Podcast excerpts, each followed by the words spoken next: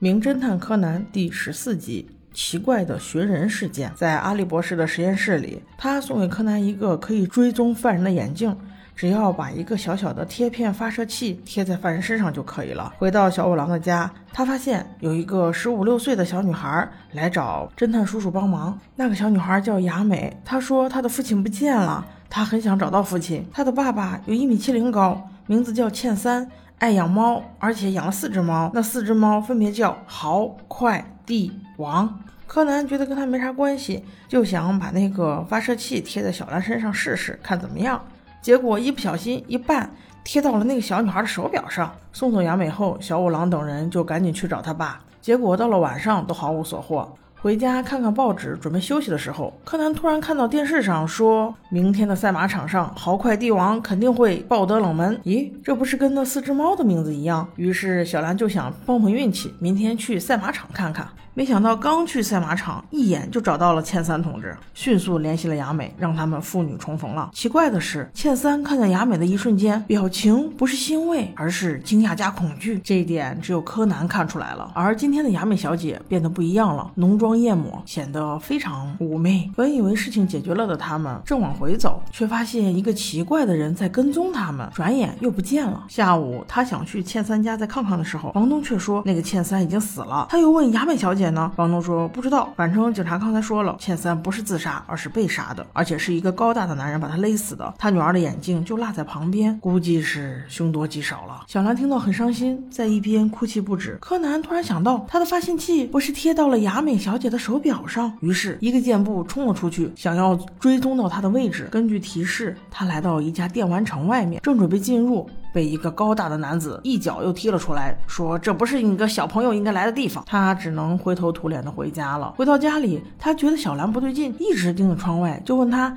小兰姐姐，怎么回事啊？”小兰却说：“楼下有个人一直奇奇怪怪的盯着咱们。”你看那个人是谁？结果小五郎去一看，没错，就是昨晚一直鬼鬼祟祟跟着他们那个人，正准备下楼把他抓住。结果小兰一个飞起，跳下二楼，几脚就把那个男人制服了，把他带回事务所。经过询问，才发现原来他也是个侦探，他是受人所托，也是来找欠三的。结果拿出那个人的照片一看，没想到原来就是柯南昨天在游戏厅遇到的那个男人。这个侦探说的这个欠三先生的出处来历与他们得知的都不一样，这就觉得奇怪了。难道有两个三先生后来，那个侦探还说到，委托他的这个人身材高大，超过一米九，而且他刚把欠三先生的住址告诉他，欠三先生就死了。他们几个都怀疑，应该是这个男人所做。柯南找博士给他的追踪器充电，他发现那个信号器一直在移动，所以他怀疑是不是那个高大男子把雅美小姐杀了之后，把她的手表带着。他们一路追到了一个酒店的八零二房间，让他们没有想到的是，打开房间门之后，那个高大男子却已死在了地上。小五郎赶紧打电话给木。木警官这才得知，原来欠三是单身，根本就没有女儿。柯南听到这个，再结合他所看到的信息，才发现原来事情是这样的：前一阵子有一个盗窃了银行十亿元的三人团伙仍然在逃，估计就是欠三带着十亿元藏了起来，准备独吞这一笔赃款，所以编了不同的故事，找了不同的侦探来找他。雅美就是主谋，找到了欠三之后，他便让高大男子把欠三杀掉，然后螳螂捕蝉，黄雀在后，自己再把高大男子解决掉。就可以独吞十亿赃款，一走了之。想到这里，脑筋一转，